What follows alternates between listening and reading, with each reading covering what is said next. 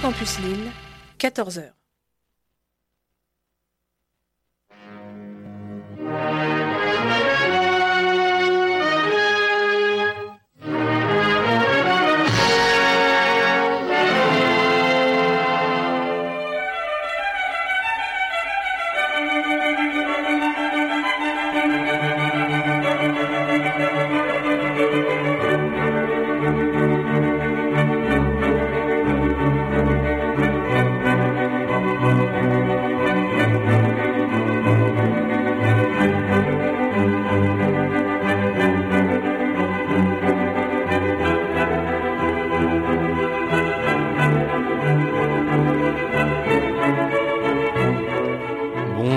Toutes et à tous, merci de nous retrouver en ce samedi après-midi.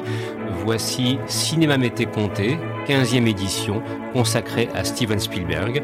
Une émission proposée et présentée par Christophe Dordain. Elle a été préparée par Christophe Colpart avec le soutien de Pierre Gaudon et nous sommes ensemble jusqu'à 15h.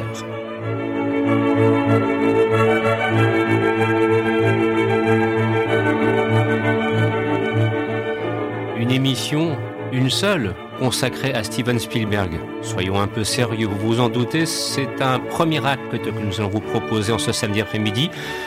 Nous allons emprunter quelques chemins de traverse de cet immense cinéaste, peut-être l'un des plus grands, si ce n'est le plus grand réalisateur américain actuellement en activité, avec Michael Mann diront certains, et si je vous le dis, c'est à raison par rapport à une autre émission que nous préparons pour les prochains jours. Et puis, vous le savez, son nouveau film, The Fablesman, sortira sur les écrans le mercredi 22 février. Voilà pourquoi l'occasion était belle d'explorer avec vous la carrière de Steven Spielberg.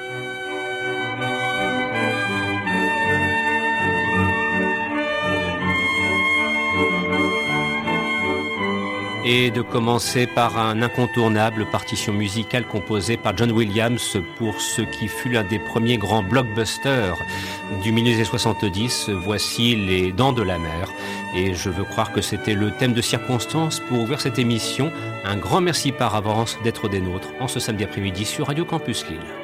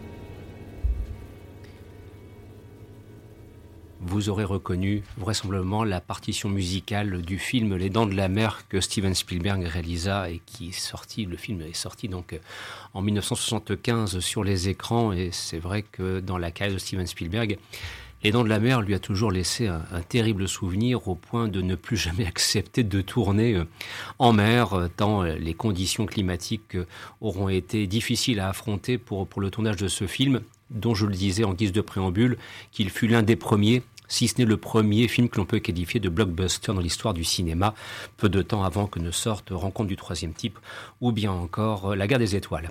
Alors, pour mener à bien cette émission, comme à chaque fois, nous avons décidé euh, d'un chemin, voilà, avec euh, différentes étapes que nous allons franchir.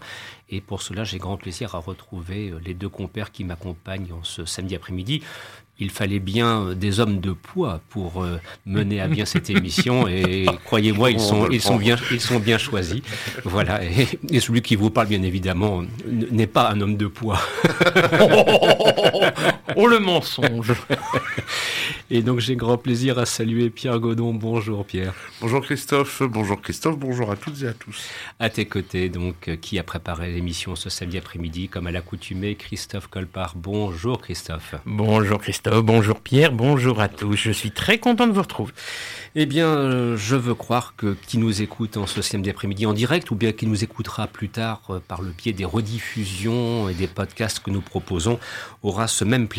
Alors, le premier thème que nous souhaitions aborder pour explorer la cas de Steven Spielberg un petit peu dans ses chemins de traverse, parce que certains vont se dire Ah, il y aura de l'Indiana Jones. Euh, non, pas d'Indiana Jones. Plus tard, plus tard, patientez un petit peu. Vous pensez bien que d'ici le mois de juin, il y aura forcément de l'Indiana Jones dans Cinéma Mété Compté.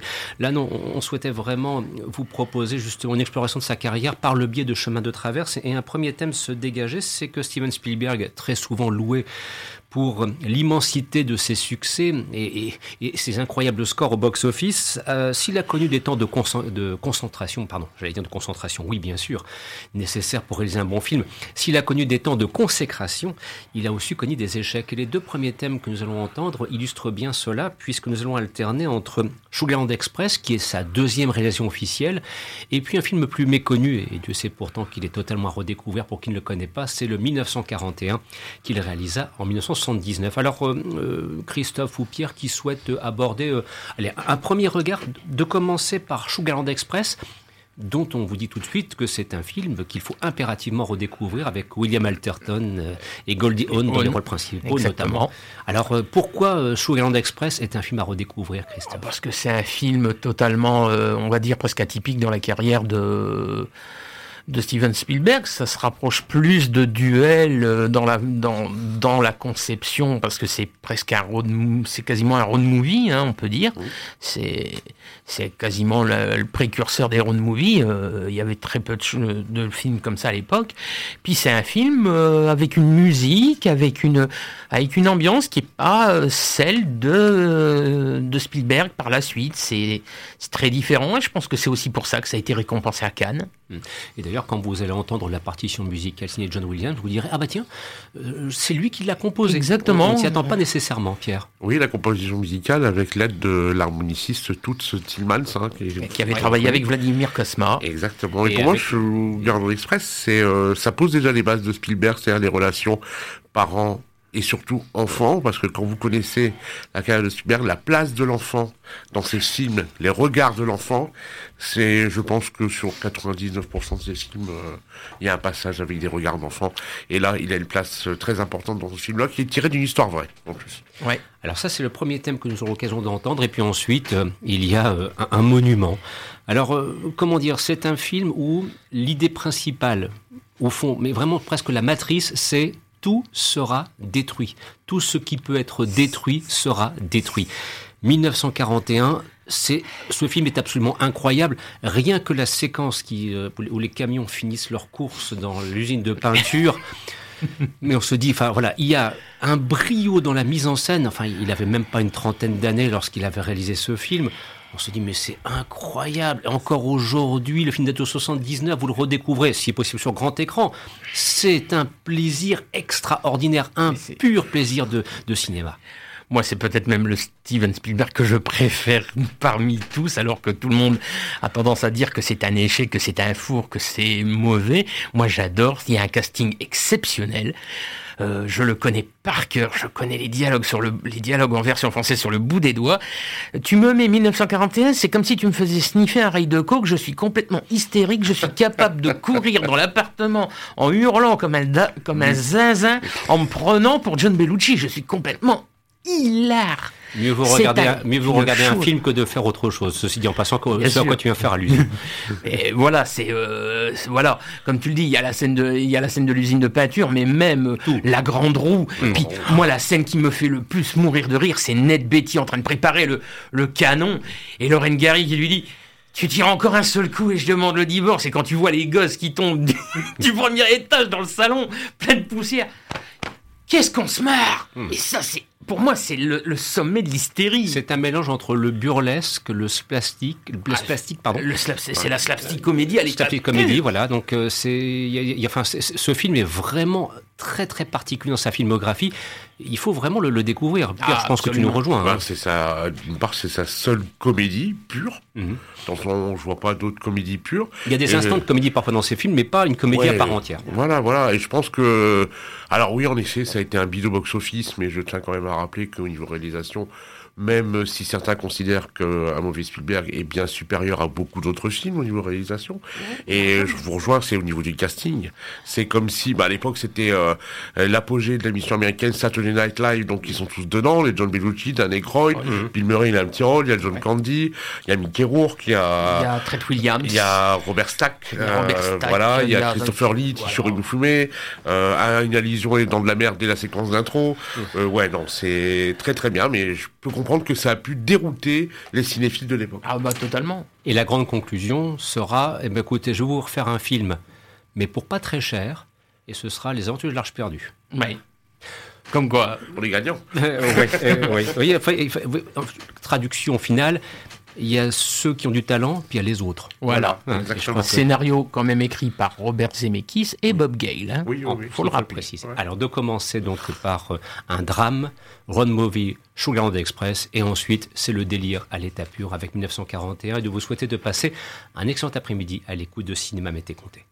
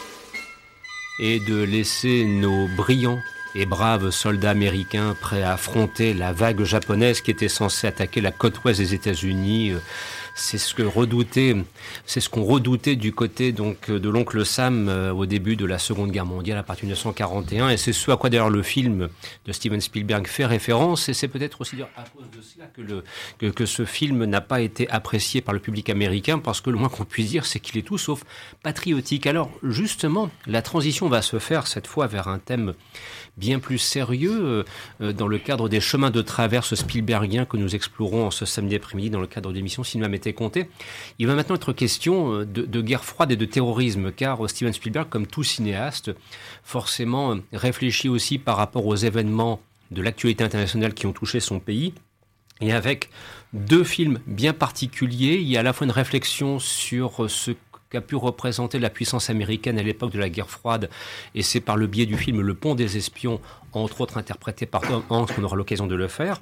Et puis ensuite, il sera question du Munich, qui relate donc l'action menée par le gouvernement israélien après la prise d'otages qui s'est déroulée lors des Jeux Olympiques de Munich en 1972, et donc le raid de représailles qui fut ordonné par le gouvernement de la première ministre de l'époque, en l'occurrence Golda Meir, film interprété entre autres par Eric Bana, mais on n'ira pas plus loin dans un casting qui est d'une richesse exceptionnelle. Alors, à propos des, deux films euh, que l'on va évoquer ici, moi je voudrais tout de suite dire un bref mot à propos du Pont des Espions, parce que hum, ça fait partie pour moi, avec Patagon Papers, de ces films qui ont définitivement montré, pour qui avait encore le moindre doute, l'extraordinaire maestria en termes de mise en scène de Steven Spielberg. Et en plus de ça, quand elle est associée à une interprétation dominée par Tom Hanks, on a vraiment l'impression que ces deux-là étaient faits pour se rencontrer. Euh, Tom Hanks est merveilleux de crédibilité et de justesse dans son jeu dans Le Pont des Espions, incarnant cet avocat qui euh, donc est confronté à une terrible réalité qui va être euh, effectivement de, comment dirais-je, devoir à la fois défendre quelqu'un qui est indéfendable pour ensuite se retrouver euh, pouvant participer à une opération héroïque, en l'occurrence sauver un pilote américain qui s'appelait Francis Gary Powers et qui avait été abattu avec un avion espion au-dessus du territoire de l'Union soviétique. Et, forcément, le moment fort du pont des espions, c'est euh, l'échange de prisonniers tel qu'il a eu lieu donc euh, dans ce qu'on appelle euh, plus précisément sur le Gleinike Brücke, qui était le pont des espions qui fut utilisé par les services secrets américains et soviétiques pour leurs échanges pendant toute la durée de la guerre froide. Voilà, c'est vous dire un petit peu que ce, film est vraiment une leçon de mise en scène, mais Munich l'est aussi à sa façon. Voilà. Alors, je sais pas si éventuellement quelqu'un souhaite ajouter quelque chose sur le pont des espions, ou bien si vous souhaitez glisser Bah, plus vers Munich, dites-moi. Le pont des espions, moi je l'ai vu qu'en salle, j'ai trouvé ça un peu, un peu trop académique. Euh, J'étais peut-être pas dans une bonne période pour le voir. Je pense que c'est un film qu'il faut que je revoie et que je réévalue peut-être. Parce que bon, c'est vrai que Tom Hanks, comme tu le dis, joue très bien dedans. Mar- Mark Rylance aussi, il je le trouve, euh, je trouve qu'il est bon acteur quand il, il est vraiment euh, présent. C'est pas le cas du bon gros géant. Euh, mais le pont des espions, moi j'avais eu un peu de mal avec le film. Faudrait peut-être que je le vois, que je le réévalue. Mais c'est- je pense, je pense que c'est ce que je vais faire cette semaine.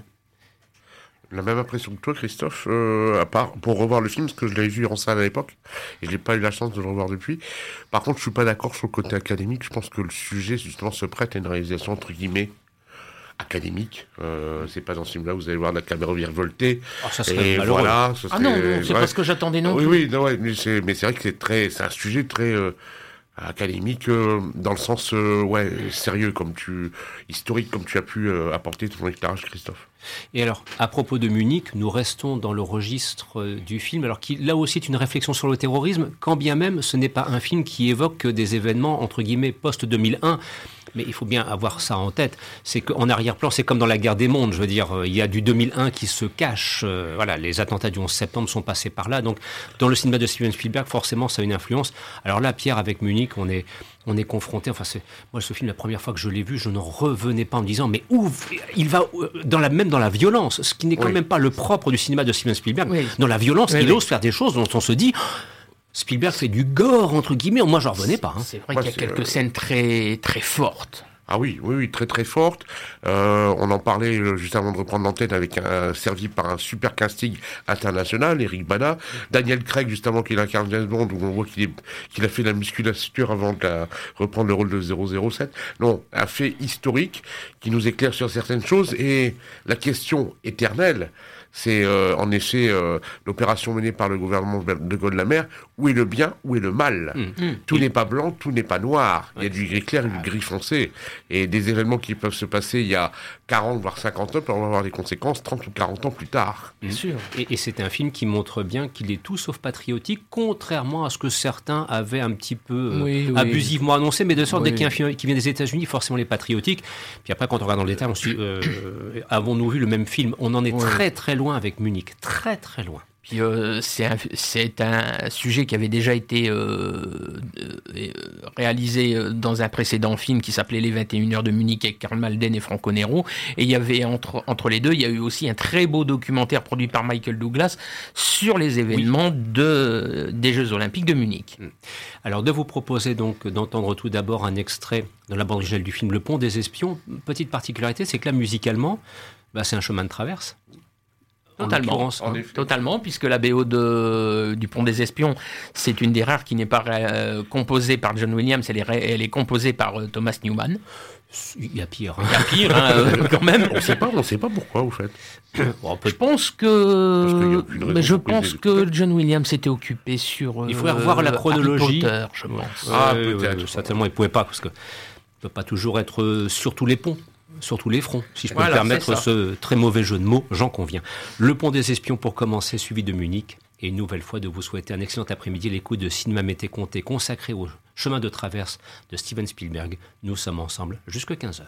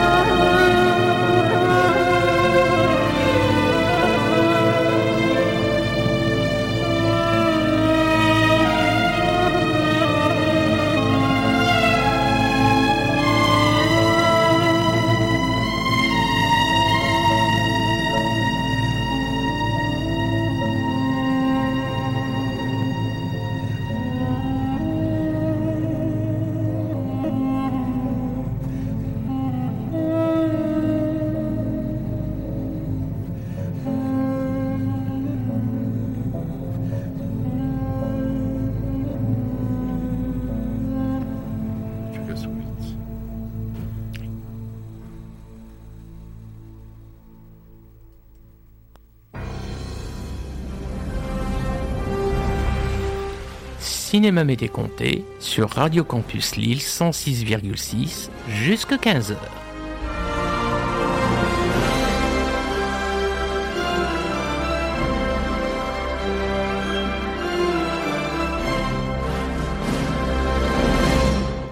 Deuxième partie de l'émission consacrée à Steven Spielberg dont nous explorons les chemins de traverse en ce samedi après-midi. Et après donc une thématique très sérieuse qui alternait entre guerre froide et terrorisme, de rebasculer maintenant vers un Spielberg qui a toujours su tout au long de sa carrière garder son âme d'enfant. Et nous allons pour cela solliciter deux films dont l'un d'ailleurs euh, est décrié. Hein. voilà, il fait partie des œuvres euh, un petit peu, on, alors on va dire presque l'œuvre maudite. Voilà, beaucoup lui ont fait le reproche d'avoir fait ce hook avec Robin Williams, d'attaquer, de s'attaquer au mythe de Peter Pan. Bon, je trouve ça complètement injuste. Il n'en demeure pas moins que ça fait partie des réalités. Je me souviens des, critiques assassines qui étaient sorties à l'époque. Enfin bref, de quoi encore une fois s'affronter avec qui on souhaite, notamment du côté de Télérama. Bref, euh, et ensuite, euh, je l'ai faite celle-là. Hein, voilà. C'était pour la blague. Et ensuite, qu'il y ait la rencontre entre Spielberg et Tintin, en sachant qu'Indiana Jones s'est passé par là, c'était tellement naturel. Tels sont les deux films sur lesquels nous souhaitions maintenant intervenir dans le cadre de cette thématique donc d'un Spielberg qui a su garder son âme d'enfant tout au long de sa carrière. Alors, bah, justement, on évoquait le Hook avec Robin Williams. Mais bon sang de bois, pourquoi s'être attaqué à ce film dont je considère euh, qu'il est... Alors, c'est peut-être pas le plus grand des Spielberg, d'accord mhm. Peut-être que c'est vrai qu'il est sorti quelque temps après L'Empire du Soleil, euh, après La couleur pourpre, et que certains se disaient, oh, il repart en arrière, il fait de la régression en quelque sorte. Enfin, je trouve ça oh. complètement ridicule. Moi, ah, tu sais bien, bah. ça, énerve. Ah, vas-y, Pierre, je t'ai énervé. Vas-y. C'est très énervant d'entendre dire, il part vers la régression. Euh, moi, je n'appelle pas ça la régression, j'appelle ça le talent. je suis une petite diversion quand vous voyez que sur une année, on peut, un réalisateur peut vous proposer un film comme Jurassic Park et la de la liste de Schindler, j'appelle ça du talent. Ben, voilà, la parenthèse est. Vive l'alternance. Voilà, et donc c'est de l'alternance. Bien d'accord avec Pierre. Alors donc le Hook, effectivement, là aussi c'est une très belle partition musicale John Williams dont vous pourrez profiter. Et puis ensuite il y aura Tintin. Moi, j'avoue que j'ai pris un plaisir fou à, découvrir ça sur grand écran. Enfin, je, je, regrette qu'il n'y ait pas eu un, deuxième opus. Mais, mais, voilà, mais le problème, c'est euh, euh, le problème, c'est euh, Peter Jackson qui euh, ne fait plus rien depuis perpète. Hein. Et résultat, bah, à cause de ça, il n'y aura pas de suite au Tintin. Et résultat, bah, Zemeckis ne peut pas faire le sien. Donc résultat, bah, on n'aura qu'un un, pauvre film tout seul, alors qu'on devait en avoir trois. Et ça, c'est franchement, moi ça me, moi ça me, ça me fait pousser les cornes. Moi, je me rappelle de la première, une des premières photos de tournage qui était sortie, où on voit dans leur combinaison euh, l'interprète de Tintin et euh, Andrew Sirkis, euh, l'interprète de Haddock. Voilà. Et pour le fun, donc Peter Jackson et Spielberg avaient un chapeau melon chacun sur la tête. Mhm. Il y a Spielberg qui dirige, les deux acteurs le regardent, et qu'est-ce qui a les yeux grands ébahi, la bouche ouverte Peter Jackson en train de le regarder. Eh oui, oui, oui. Et voilà. Malheureusement, voilà. Ben c'est assez curieux. C'est dommage que. On va pas parler d'un différent artistique, mais dirons-nous d'une divergence de point de vue. D'autres projets euh, qui auraient euh... réjoui les tintinophiles n'aient pu aboutir. Voilà, et puis euh, oui, voilà, c'est que, un peu comme James Cameron, Peter Jackson a des préoccupations un peu autres, ce qui est un petit peu dommage. Qu'est-ce qu'il prépare à part le, il une, une, énième euh, résurrection du Seigneur des Anneaux? Bah, euh, à faire beaucoup de, documentaires, euh, à vouloir faire tout ça. Bah, pourquoi pas Mais l'un oui, mais résultat, il n'y a toujours pas de bas test, il n'y a toujours pas de branded en Blu-ray parce que ça veut superviser les masters. Il y a toujours, voilà, Tintin qui tombe à l'eau. C'est un peu pareil avec Cameron. c'est un peu, moi, ça m'énerve un petit peu ça. En tout cas, nous de notre côté, euh, qui avons su garder notre âme d'enfant, eh bien, on vous propose justement d'entendre Hook et Tintin. Oui, Christophe, une dernière oui, à propos de Hook, j'ai euh, en ma possession le, le, euh, la VHS promotionnelle avec le making-of de, de 40 minutes. Et là aussi, comme 1941, Hook est un tournage qui a été quand même difficile. parce que entre Robin Williams et Dustin Hoffman qui s'amusent encore pire que les enfants à, à se faire des blagues de potache. Mm. C'est très très drôle à voir. Et apparemment Julia Roberts qui joue un petit peu sa star. Oui, oui aussi. Voilà, dans le rôle de la fée Clochette. On vous laisse en compagnie de Hook et de Tintin.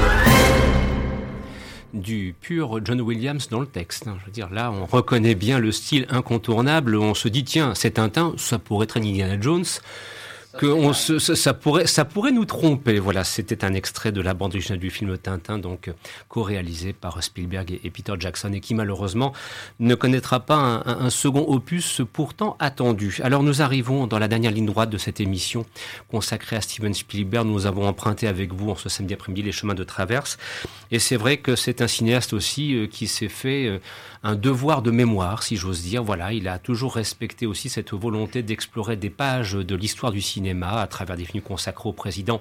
Ce fut le cas avec Lincoln. Normalement, on devrait avoir un, un Grant qui devrait sortir d'ici quelques années. Voilà, c'est annoncé en tout cas. Et là, ici, nous avons donc deux illustrations de cette volonté d'explorer des pages de l'histoire, euh, notamment de la Seconde Guerre mondiale avec Empire du Soleil, ou bien encore avec Le Soldat Ryan. Voilà, ce sont deux films, chacun dans un registre différents et chacun dans une époque bien différente qui sont là aussi le reflet. Je veux dire, l'Empire du Soleil, pour moi, est, un film absolument extraordinaire quand il sort à l'époque. On est là aussi euh, époustouflé après la couleur pourpre qu'il puisse arriver à un tel niveau de, mise en scène. Enfin, et avec le soldat Ryan, il a purement et simplement redéfini le film de guerre. Voilà, il a pris le 6 juin 44 et tout ce qui était le jour le plus long, et Dieu sait que j'adore le jour le plus long, soudainement était vieilli, daté, terminé, enterré. Et depuis, bah, le soldat Ryan, c'est devenu la matrice du film de guerre que l'on a vu ensuite être illustré par toute une série de productions qui ont parcouru les années 2000 en passant par Nous étions soldats, La chute du Faucon Noir et je pourrais en citer beaucoup d'autres, notamment par l'aspect extrêmement réaliste. Les 20 premières minutes du soldat Ryan, il y a un avant et un après indiscutablement. Pierre, une première euh, réflexion portant sur ces deux films dont on va entendre les partitions musicales? Bien sûr, donc l'aspect, euh, comme tu disais, de, historique, devoir de mémoire pour euh, moi, j'ai découvert euh, cette partie de l'histoire avec le film L'Empire du Soleil, parce qu'à l'époque, je ne connaissais pas cette partie-là de l'histoire, euh, avec une interprétation aussi impressionnante d'un jeune Christian Bell. C'est eh son premier rôle, premier grand Exactement. rôle. Euh, franchement, oui, une mise en scène. cette partie, oui, d'histoire avec la guerre, seconde guerre mondiale, la guerre du Pacifique avec le Japon, qui est un peu méconnue, nous, de la part euh, européenne, puisqu'on a été occupé par autre chose hein, à l'époque. Et Soldarian, je rebondis sur ce que tu disais aussi, où je parle d'un avis personnel, c'est le premier film, et le seul film dans mes souvenirs, où j'ai les larmes aux yeux dès le départ devant une telle débauche de violence mais de violence non pas gratuite, mais de la, la, la, la, réalité, de la cruauté vu comment c'était filmé. Ah et c'était, euh, il, il, rejoint un autre film, La cruauté de la guerre et l'horreur de la guerre qu'il avait fait quelques années plus tôt avec la liste de Schindler. Et là, du côté des soldats, des soldats la, la, cruauté du combat et la violence du combat. Et ça trouvera deux prolongements avec la série télévisée Frères d'armes et son équivalent euh, Pacifique. Bien sûr. Euh, tu, euh, tu, disais Christian Bell, mais euh, il y a aussi un tout jeune Ben Stiller dans L'Empire du Soleil. Et, et c'est vrai que pour il, il, faut sauver le soldat Ryan, moi je me souviens qu'à sa sortie à Kinépolis, quand j'ai été le voir, il, y avait une, il y avait un papier à l'entrée, et moi j'en ai vu sortir de la salle tellement ils étaient euh, euh, secoués. secoués, ouais, ouais. Il y en a qui étaient à la limite du malaise euh, pour la scène du débarquement. Moi, bon, ça m'a c'est vrai que c'est fort, mais euh, je n'ai pas été à, ce point-là, quoi. Mais, mais je peux comprendre que c'est vrai que c'est euh, très, euh, bah, c'est très réaliste, hein, encore une fois. C'est une redéfinition qu'il a proposée du film de guerre à travers des séquences d'action comme jamais on les avait vues. Ah, totalement. il y a vraiment un avant et un après le soldat Ryan. Mais c'est vrai que même sur la série euh, Frères d'armes, tu as aussi des scènes très fortes comme ça. De toute façon, euh, Steven Spielberg a fait aussi euh, beaucoup de séries télé de ce niveau. Mm. il y avait entre autres participé à la production de la série sur Apollo 13 Oui, tout à fait. Là aussi, hein, oui, avec une... un côté très réaliste. Exactement. Alors, ce sont donc les deux thèmes qu'on vous propose d'entendre. Nous commencerons tout d'abord par Empire du Soleil, et ensuite Il faut sauver le soldat Ryan.